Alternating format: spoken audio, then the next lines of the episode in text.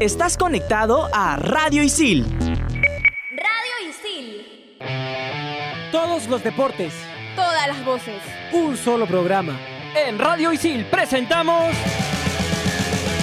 En todas las canchas.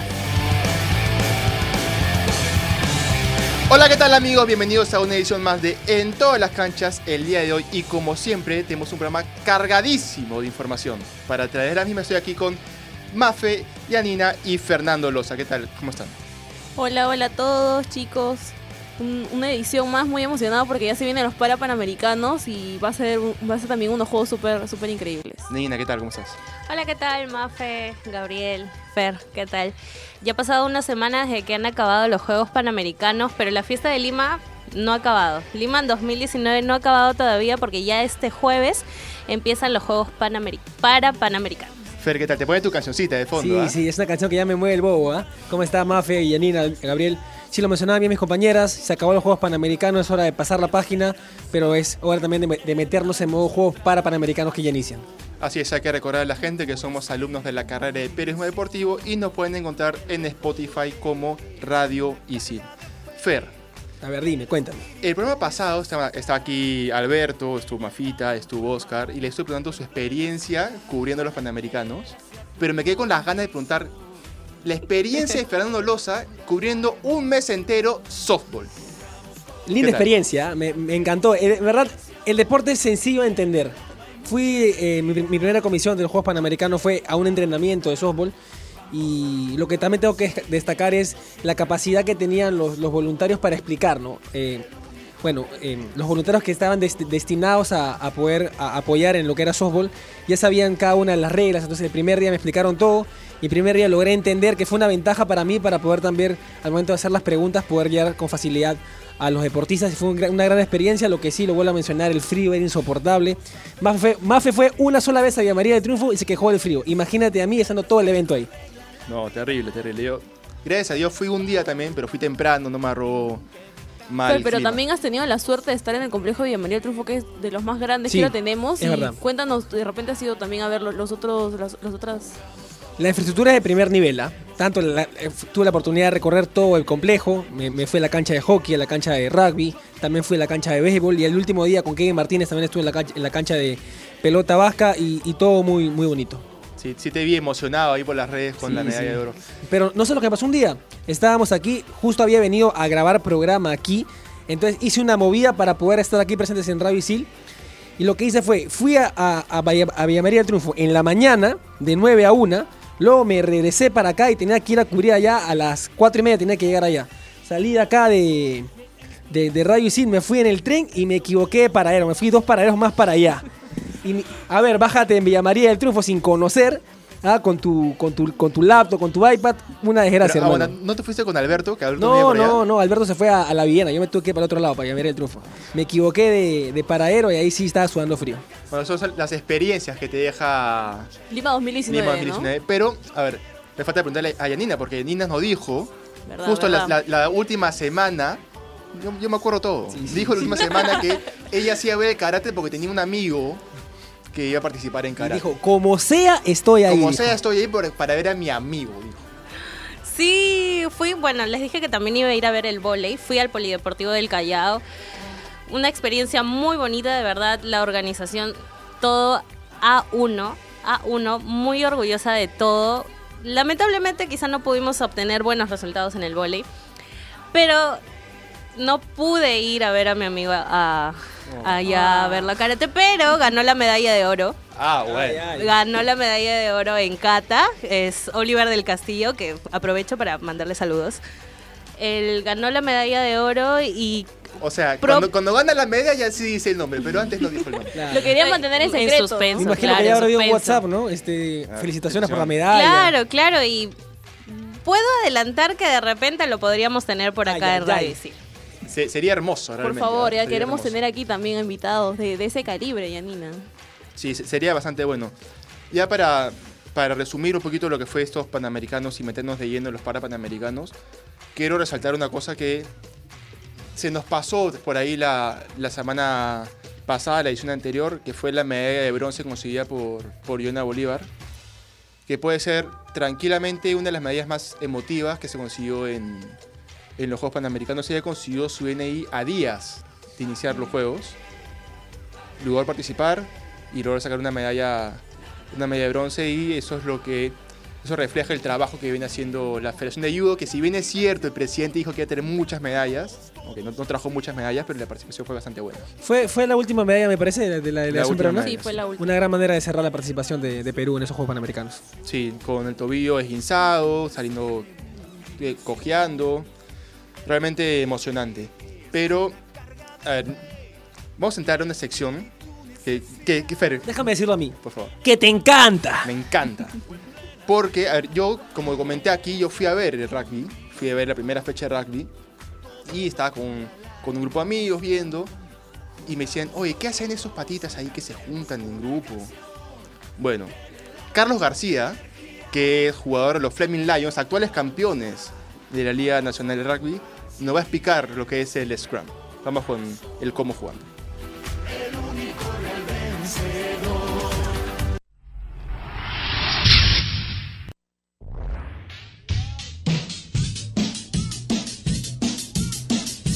Hola, soy Carlos García, jugador de rugby de los Fleming Lions, actual campeón nacional. Y hoy voy a explicarles lo que es un Scrum. El Scrum es una formación fija que se da a partir de una falta menor o no grave. Por ejemplo, cuando se te cae la pelota para adelante o cuando haces un pase que va hacia adelante. En esta formación, los ocho forwards o delanteros se entrelazan para disputar la bola contra los ocho forwards contrarios.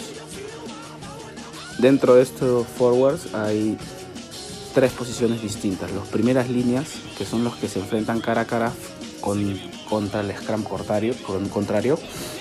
Los segundas, que son los que le dan el apoyo a estas, a estas primeras líneas. Y los terceras, que están en la cola y a los lados del scrum, que son los que van a salir rápido a presionar o, o apoyar en caso tengas que defender o atacar. ¿no? En resumen, el Scrum es una formación en la que se pone en disputa la pelota y se enfrentan los dos grupos de forwards de cada equipo. Y así como jugando, hoy aprendimos lo que es un Scrum.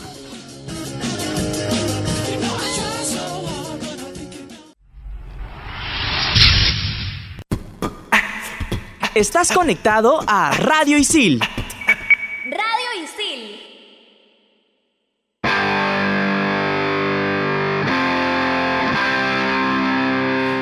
Está el como jugando de Carlos García, que hemos aprendido un poquito, como jugando, Fer, hemos aprendido un poquito lo que es el Scrum, que realmente a mí me, me generaba serias dudas. ¿Qué es eso? ¿Por qué, por qué se juntan? Ahora, ahora ya entiendo el porqué. Gracias a Carlos García que estuvo ahí el cómo jugando.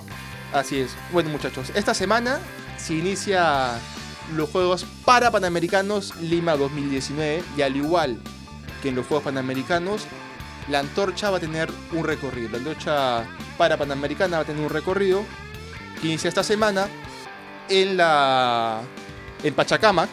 Va a tener un recorrido por 12 de las huacas más emblemáticas de esta cultura milenaria hasta llegar el 23 de agosto al Estadio Nacional para que el pebetero sea encendido una vez más. Esta vez para los Juegos para Panamericanos Lima 2019. Hay que recordar que la ceremonia de inauguración es el 23 de agosto a las 7 de la noche en el Estadio Nacional, pero que los Juegos para Panamericanos empiezan este jueves 22 y el primer deporte que va a inaugurar estos Juegos va a ser el paratenis.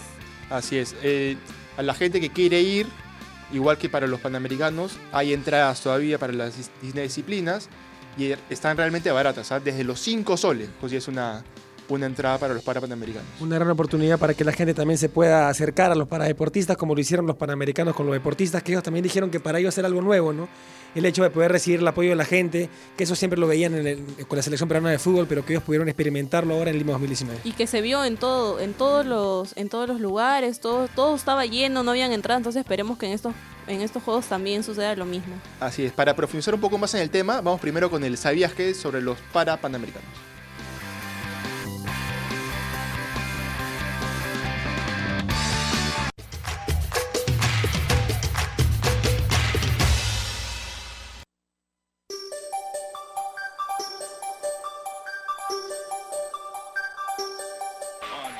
¿Sabías que los Juegos Parapanamericanos Lima 2019 se llevarán a cabo desde el próximo 23 de agosto hasta el 1 de septiembre? Serán 10 días en los que 1.890 paratletas participarán en 17 para deportes y 18 disciplinas en 8 sedes ubicadas en todo Lima. Además, la delegación peruana tendrá 139 paradeportistas, convirtiéndose en la más grande de la historia. Serán 45 damas y 94 varones los que defenderán los colores de nuestro país en un total de 16 disciplinas de 17 deportes.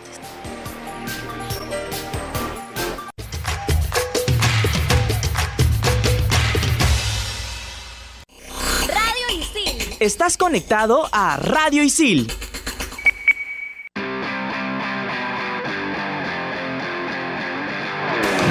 Ahí está el viaje sobre los Juegos Parapanamericanos Lima 2019 que dará inicio este fin de semana. Más bien, se nombró a la bandera para los Juegos. Así es, la, elegida ha sido la paradeportista Angélica Espinosa, es una de- deportista de, de para taekwondo, que fue la- elegida la paradeportista revelación del 2017 por la Asociación Nacional Paraolímpica del Perú. Entonces fue presentada hace unos días nada más y de hecho mostró bastante emoción ¿no? por esta elección.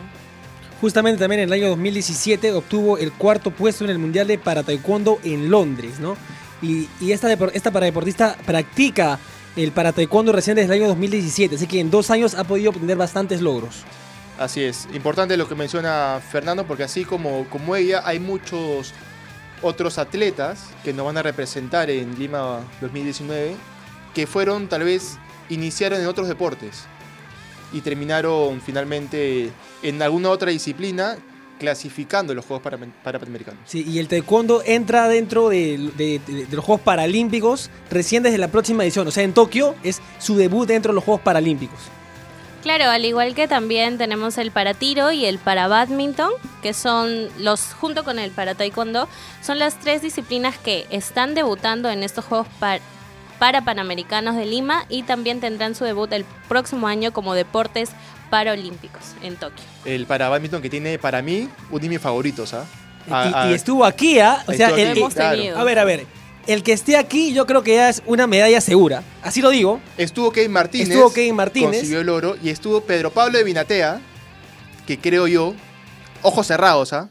Pero Pablo saca la medalla de oro y se va directo a, a Tokio. Lo firmo, yo también lo firmo. ¿Tú, Mafi? No, yo también, de hecho.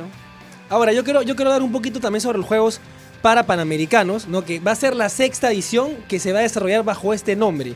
¿Por qué? Porque tiene su origen en el año 1967, pero bajo el nombre de Juegos Panamericanos para, pa- pa- para parapléjicos. ¿Ah?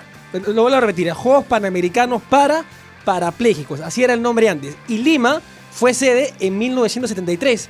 Así que esta va a ser la segunda edición en la que, por así decirlo, Perú va a albergar, o Lima va a albergar, un evento como, como este. ¿no? Recién en 1999, eh, bajo, la, bajo el régimen del Comité Paralímpico de las Américas, se dio el primer juego para Panamericanos en eh, México y a partir de ahí se da a, a- a continuación de los Juegos Panamericanos, los Juegos para Panamericanos. Ah, Pero ha tú. venido preparado, Fer, ¿ah? Fer hizo la tarea. Fer no vino una semana, pero hizo la No, tarea. ha venido a darlo todo. Así es. Hay que decirle a la gente también que estos Juegos para Panamericanos tendrán distintos deportes, Mafita. Sí, exacto. Van a ser 10 y 17 para deportes y 18 disciplinas y 13 de ellas van a ser las que van a dar cupo a lo que van a ser los Juegos Paralímpicos de Tokio 2020. Eh, ¿Quieres que los diga Por favor. por su- Básquet en silla de ruedas, bokia, fútbol 5, golbol, para atletismo, para badminton, para ciclismo de pista, para ciclismo de ruta, para natación, para powerlifting, para taekwondo, para tenis de mesa, rugby en silla de ruedas, tenis en silla de ruedas y volei sentado. Esas son las 13 disciplinas que van a dar cupo para los Juegos Paralímpicos de Tokio 2020. Ahora, hablaba sobre los deportes. Hablaba sobre los deportes que, que van a estar que, que van a ser- formar parte de estos juegos eh, para panamericanos. Tenemos la paranatación, no tenemos a Dunia Felices, que también puede ser una carta muy importante para la delegación peruana, en lo que va a ser eh, poder conseguir una medalla en estos juegos panamericanos o para panamericanos. Pero también en el para atletismo tenemos una carta muy grande, que es Carlos Angama, ¿no? Eh, que tiene el récord de 1800 metros últimamente y, y él ha tenido una preparación muy fuerte de cara a este certamen para Panamericano. Viajó a, a Huancayo con el fin de prepararse, con el fin de eh, mejorar su, su rendimiento físico, con el fin también de, entrenar al lado de, de- de- uno de los mejores, o de, o de los mejores, ¿no? Él, él decía en una entrevista que vamos a escuchar que su oportunidad, de, o la oportunidad que él tenía para viajar a Huancayo era para entrenar con los mejores. Y por eso no la dudó y se fue a Huancayo y también habló un poco sobre lo que era el apoyo del Estado hacia este deporte. Así que sería bueno poder escucharlo dentro de un rato esa entrevista. ¿Qué, qué tacto el de Fernando, ¿ah? porque justo iba a mandar la entrevista con Carlos Mangama. Vamos a escuchar.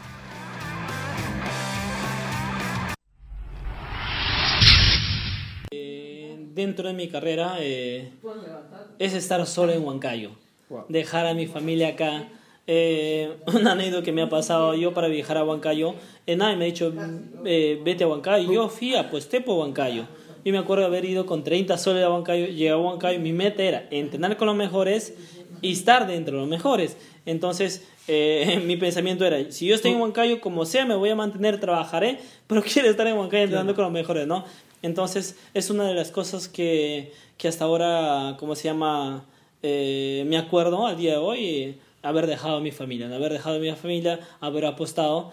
Y, y nada, yo creo que eh, ese haber ido a Huancayo eh, se ha podido... Bueno, se ve el, el trabajo que se está teniendo el día de hoy, ¿no? O sea, sientes ahora dos años después de que do- dos años después de que te has ido a Huancayo a, a poder entrenar, sientes que ese sacrificio ha tenido su recompensa. Sí, ha tenido esa recompensa, ¿no? Ha tenido esa recompensa porque, créame, al inicio en un atleta nadie apuesta ciega por ti, nadie, nadie, nadie, nadie. No, yo al contrario, el día de hoy eh, eh, he podido conseguir algunos auspicios, la cual eh, han sumado a mi carrera, ¿no? Han sumado a mi carrera por el tema de implementación deportiva. No solamente eso, sino que también me han ayudado a poder viajar a otro país, ¿no? Entonces, muy agradecido de ellos. ¿Por qué? Porque me han ayudado a, ¿cómo se llama?, a seguir mejorando, ¿no? Yo siempre digo, ¿no? Y siempre puedo estar agradecido no solamente de las empresas, de las personas que se han sumado dentro de mi carrera y que hasta el día de hoy me siguen apoyando, ¿no?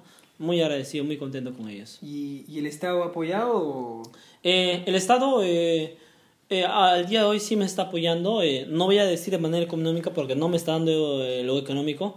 eh, me está dando lo que es el centro de alto rendimiento que es en Huancayo, lo que me está dando lo que es eh, un plan de nutrición, Ok. eh, me está dando lo que es un hospedaje. ¿En Me- Huancayo? Sí, en Huancayo, en el centro de alto rendimiento, ¿no? Me está dando lo que es el tema de psicología, rehabilitación para las terapias y también tenemos lo que es una doctora de cabecera, ¿no? Esos son los beneficios en la cual en este caso disfruto por estar dentro del centro de alto rendimiento de Huancayo. O sea, tampoco puedo decir que no me está dando nada, ¿no? Me está dando esa parte, pero sería para mí mejor de que me apoyara el tema, el tema económico que es el PAN, ¿no? Es- esperas más. Sí, esperas por más. Estado. Yo creo que con, con esto que se ha dado, eh, vamos a poder solicitar, vamos a poder, este, vamos a hacer eh, una, una, una carta ya solicitando eh, para que se pueda dar lo que sea el tema de paz. Yo creo que con eso me podría ayudar ya mucho más, ¿no? ¿Por qué? Porque créanme que estar en Huancayo no solamente es entrenar, tiene que ver tema de suplementación, a veces también eh, tiene que ver que algo te pasa, tienes que estar haciendo revisarte, vitaminas. ¿Seguro ¿no? tienes? Eh, sí, sí, estando, eh, como se llama, en el santo rendimiento me está dando lo que es el tema de seguro, ¿no? Gracias a Dios. Pero, como te digo, sería una ayudita para que pueda sumar a mi carrera, eh, si, bueno, si en este caso logra conseguir lo que es el PAD. Yo creo que ya se- voy a poder solicitarlo. El. Sí, el Está el dentro que sea el apoyo al deportista, ¿no? Y eh, ese apoyo que tú estás teniendo, y, y lo voy, y voy a ampliar un poco la pregunta, en el sentido de que no solamente va a estar ligada a ti, sino que sientes que ese apoyo es netamente por los campeonatos que has estado conquistando, o es un apoyo en general que se le está dando al paratletismo dentro del país. Eh, no. En este caso se está dando a la, a la gente que está haciendo marcas para Está los sobresaliendo. Sí, que está sobresaliendo, ¿no? ¿Por qué? Porque, como dije al principio, el Estado nunca apuesta eh, en tus inicios, no. El Estado todavía tienes que tú mismo ir avanzando ver, y, y verte que tú mismo llegas, ¿no? Al principio el Estado no, no, no, te, no te apoya, o sea, no suma. Entonces yo creo que y viendo las marcas que se está dando, eh, no solamente a mí, yo creo que a demás atletas también irá Claro, ¿no? pero ahora, eh, viendo cómo le está yendo a ti, cómo le está yendo a Efraín, ¿no crees que si el Estado apostar un poco más y comenzar a apoyar más al paratletismo, surgirían más promesas, llámese Carlos Angama, llámese Efraín? Yo creo que sí, ¿no? Yo creo que sí. En este caso es buscar más talentos. Eh, nosotros somos un íconos. ¿Por qué? Porque en este caso eh, podemos hacer ver a la sociedad que no hay impedimento para hacer lo que es el tema de atletismo, ¿no? Yo creo que sí se puede avanzar, ¿no? En este caso, eh, yo creo que sí, el Estado tiene que involucrarse más en los colegios, eh, no sé, ir a los pueblos más pequeños, eh, buscar talento, ¿no? Porque yo creo que en Perú hay talento, lo único que falta es eh, eh, que el Estado apuesta por ello, ¿no?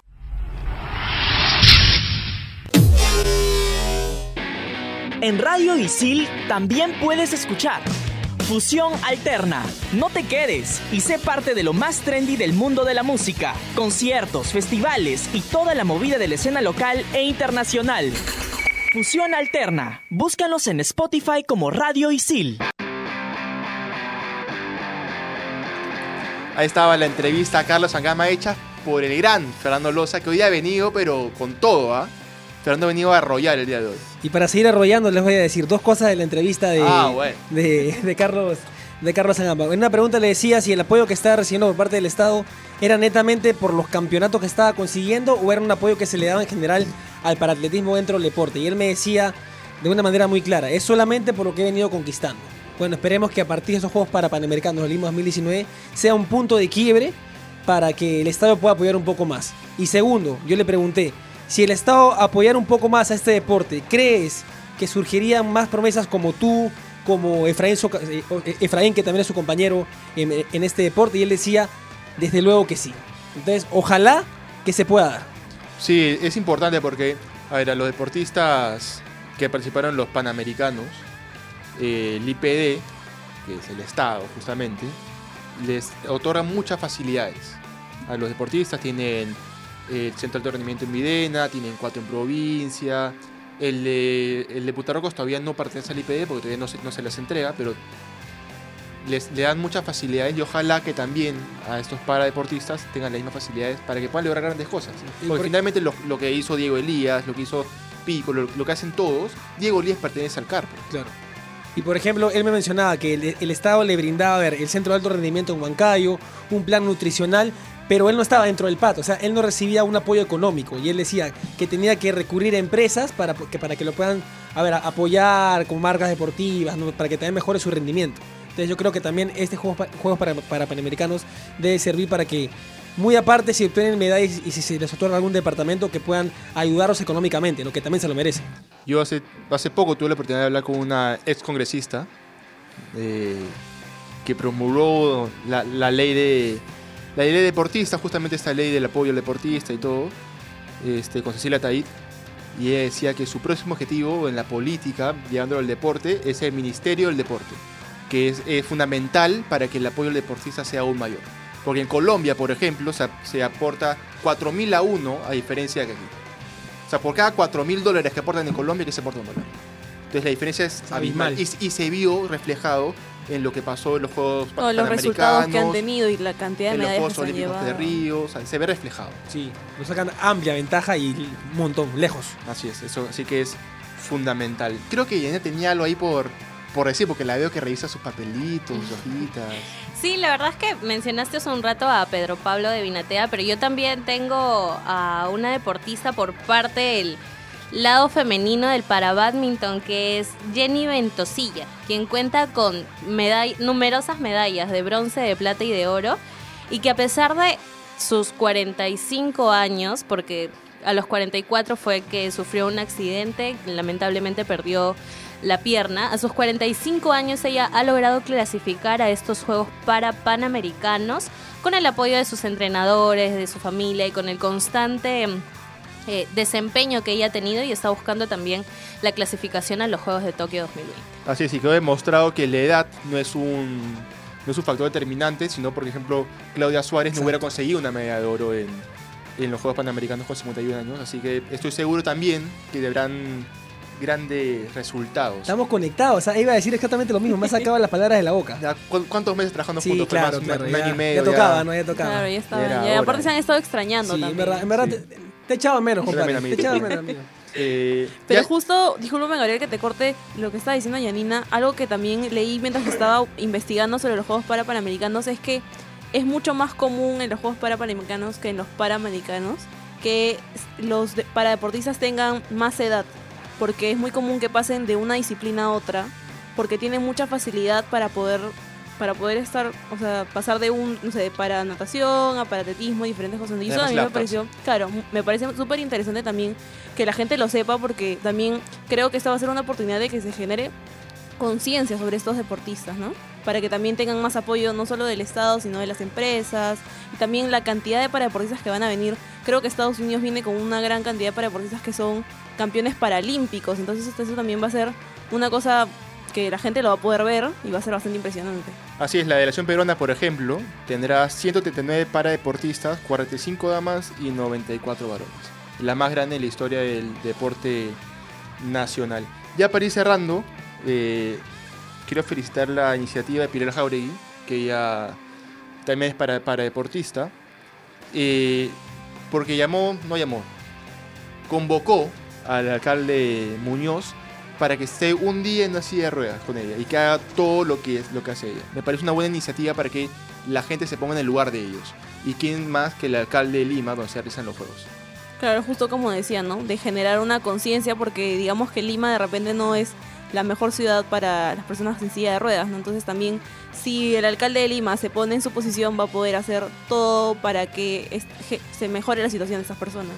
Así es, hay que recordar que así como los, los deportistas que participaron en los Panamericanos y consiguieron medalla, consiguieron me- un departamento en la Villa Panamericana, los paradeportistas que consiguen medalla también se les dará un departamento, pero en, en los Panamericanos era así, 78 metros cuadrados para el oro, 75 para el plata y 71 para el bronce.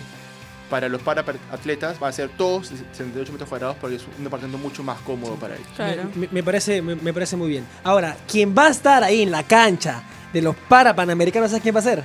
Mafita, pues. Aparte Mafita. ¿Quién? El gran Alberto Vega, No. pues, hermano. Que hoy ya no está presente, pero ahí en, en los para panamericanos va a estar de todas maneras. ¿ah? Al, Albertigo que la semana pasada nos trajo una voz Uy, sí, no. Había, di- Terrible. había disfrutado por todos la clausura de los Sí, Panamericanos. sí. Pero está ahorita en unas merecidas vacaciones, porque se lo merece Alberto, También, sí, ha chambeado, chambeado bien. para lo que se viene, porque si cambió bastante los panamericanos, ahora va a cambiar el doble. Claro, claro. Es menos tiempo, pero Alberto... Conoces, No, Alberto. yo lo conozco. Alberto puede estar en Villa María y a la media hora está, está en, en lado, y luego se va, no sé, a la playa. Como- Ese es Alberto. Como sea, no sé qué hace, pero está o tiene que estar. ¿Sabes y en el está? momento que tiene que ¿Sabes estar. dónde ¿Dónde está? En todas las en canchas, todas las canchas, claro. Así es. Bueno, ya vamos llegando a la parte final. Hay que decirle a la gente que inicie el ciclo, aquí en ISIL, el último ciclo del año, que estudie, por favor, que estudie, que se ponga las pilas del inicio. ¿No, Fer? Sí, sí. Se ponga las pilas del inicio. Mafita, por ejemplo, se ha metido un curso aquí con, con el chino Doy. Ay, porque- ay, ay. porque- Radio digital, por Radio digital con porque Mafita- Electivo, electivo. Ma- Mafita quería Sí, enología, pero no consiguió cupo. Dijo, ya, voy con el chino. Ya. Yanina Bueno. también, Yanina, ¿ya en qué ciclo está? Yo en segundo ciclo. Segundo a ciclo Ah, ya. Yo quinto ciclo ya, ya estoy ya para la Tú, otra. tú ya estás de salida ya. Mejor los dos. Sí, sí, mejor no me calles, sí. bueno, no hay tiempo para más. Nos reencontramos en la próxima edición de En todas las canchas.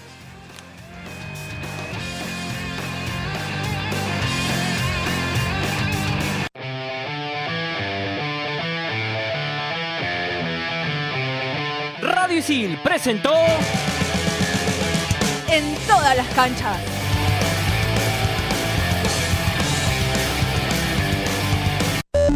Estás conectado a Radio Isil